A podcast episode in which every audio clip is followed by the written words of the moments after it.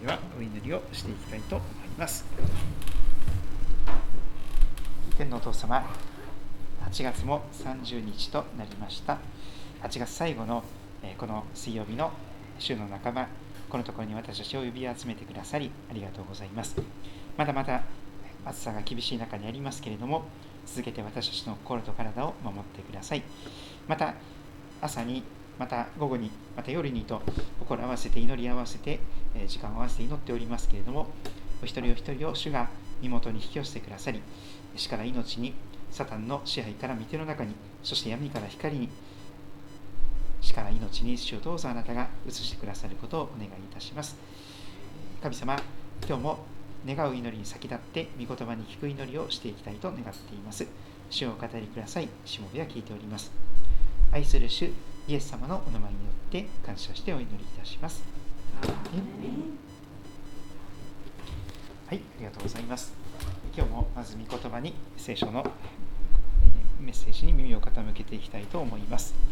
使徒の働きを読み進めていますが今日は25章の13節から27節です。資料を参考にしてください。またそれぞれの聖書で読み比べてくださいますと感謝です。使徒の働きの25章13節から27節聞くドラマ聖書でまた耳を傾けていきたいと思います。数日経ってアグリッパ王とベルニケがフェストゥースに敬意を表するためにカイサリアに来た。2人がそこに何日も滞在していたのでフェストゥースはパウロの剣を王に持ち出して次のように言フェリックスが囚人として残していった男が一人います。私がエルサレムに行った時祭司長たちとユダヤ人の長老たちがその男のことを私に訴え出て罪に定めるよう求めました。そこで私は彼らにこう答えました。訴えられている者が告発する者たちの面前で訴えについて弁明する機会が与えられずに引き渡されるということはローマ人の慣習にはない。それで訴える者たちが共にこちらに来たので私は時を移さずその翌日に裁判の席についてその男を出廷させました。告発者たちは立ち上がりましたが彼について私が予測していたような犯罪についての告発理由は何一つ申し立てませんでした。ただ彼と言い争っている点は彼ら自身の宗教に関すること。また死んでしまったイエスというもののことでそのイエスが生きているとパウロは主張しているのです。このような問題をどう取り調べたらよいか私には見当がつかないので彼に。エルサレムに行きそこでこの件について裁判を受けたいかと尋ねました。するとパウロは皇帝の判決を受けるまで保護してほしいと訴えたので彼をカエサルのもとに送る時まで保護しておくように命じました。アグリッパがフェストゥースに私もその男の話を聞いてみたいものです。と言ったのでフェストゥースは？では明日お聞きください。と言った。翌日アグリッパとベルニケは大いに異議を正して到着し仙人隊長たちや町の有力者たちと共に謁見室に入った。そしてフェストゥースが命じるとパウロが連れてこられた。フェストゥースは言った。アグリッパ王並びにご列席の皆さんこのものをご覧ください。多くのユダヤ人たちが皆エルサレムでもここでももはや生かしておくべきではないと叫び私に訴えてきたのはこのものです。私の理解するところでは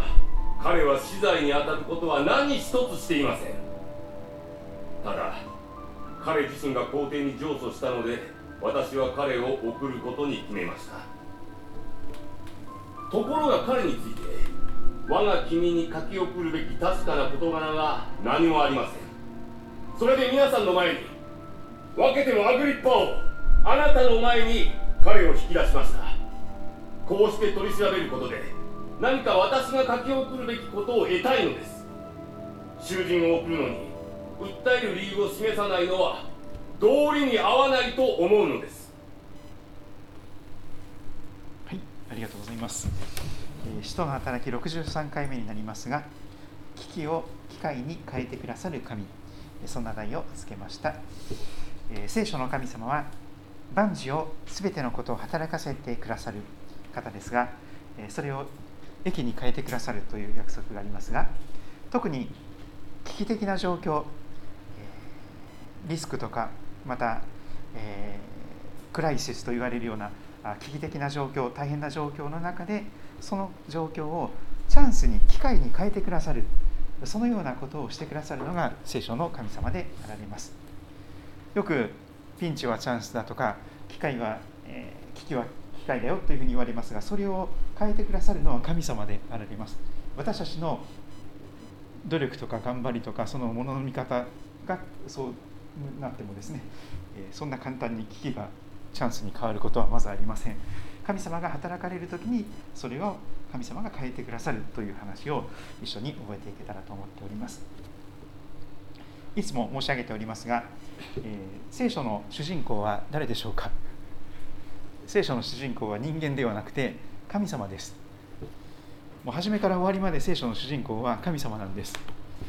えー、で罪というのはその神様に代わって自分が主人公になるということが罪です、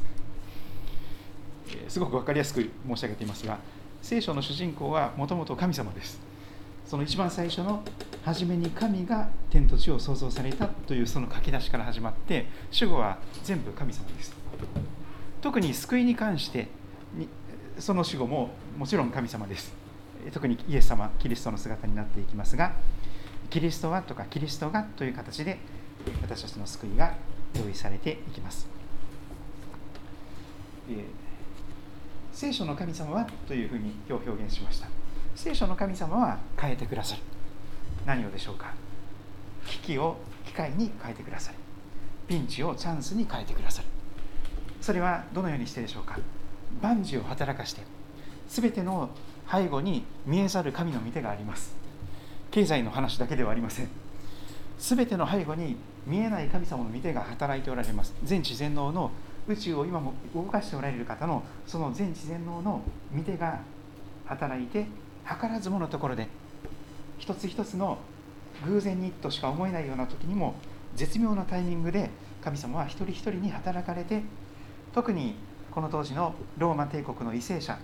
また、えー、指導的な立場にいる人たちに働いてパウロの危機的な状況が絶好のチャンスに変えられていった。そのところを見ていきたいんです。ローマへ向かって旅をしていく前に最大の証言をする証しをするチャンスのヒノキ舞台が備えられていきます。木の部分は13節から17節といたしました。資料を参考にしてみてください。まず数日経ってアグリッパ王とベルニケこの2人がフェストゥースに敬意を表すためにカイサリアにやってまいりました。そしてその2人は何日もそこに滞在していたのです。すぐに帰ったならばそのチャンスが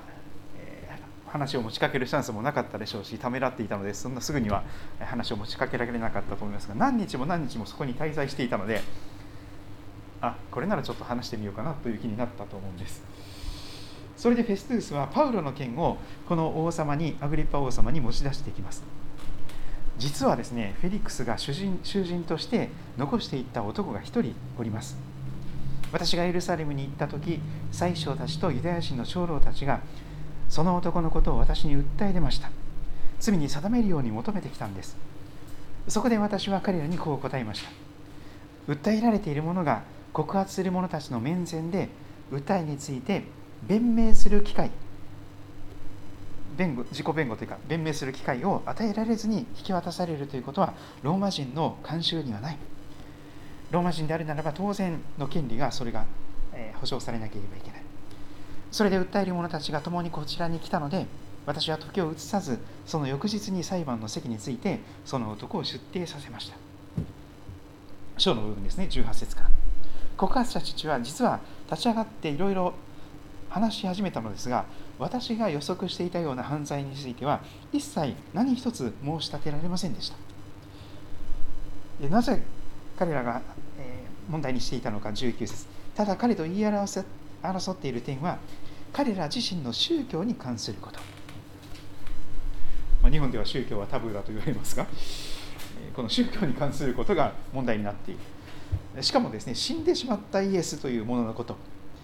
パウロはそのイエスが生きていると主張しているのだ。そういう話をしていくわけです。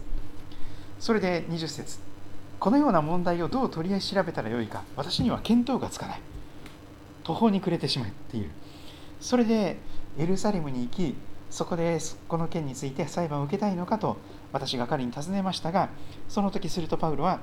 皇帝カエサルの判決を受けるまで保護してほしいとカエサルに訴えますと上訴しますと訴えたので彼をカエサルのもとに送る時まで保護しておくように命じました。そして天の部分ですね。そこまで話をするとこのアグリッパ王様が興味を示します。神様がアグリッパ王に働いておられる違法人でローマの地位や権力のある立場の、えそのアグリッパ王様が、え興味を示したわけです。そして彼にフェストゥースに一言言います。私もその男の話を聞いてみたい。人間の興味関心も神様がその御手の中で起こされることであるかと思います。まあ、興味本位の話だったかもしれませんが私もその男の話をぜひ聞いてみたいとアグリッパ王が興味を示した。その言葉が転機となっております。その言葉でフェストゥースはでは明日お聞きくださいということでパウロを翌日連れてきてアグリッパ王様とベルニコの前で語らせていくことになっていくわけです。翌日アグリッパとその、えー、姉妹のベルニケは大いに異議を正して、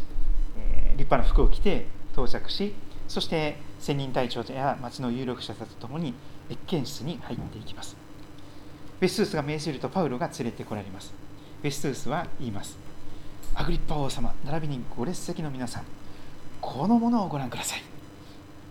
多くのユダヤ人たちが皆エルサレムでもここでももはや生かしておくべきではないと叫び私に訴えてきたのはこのものです。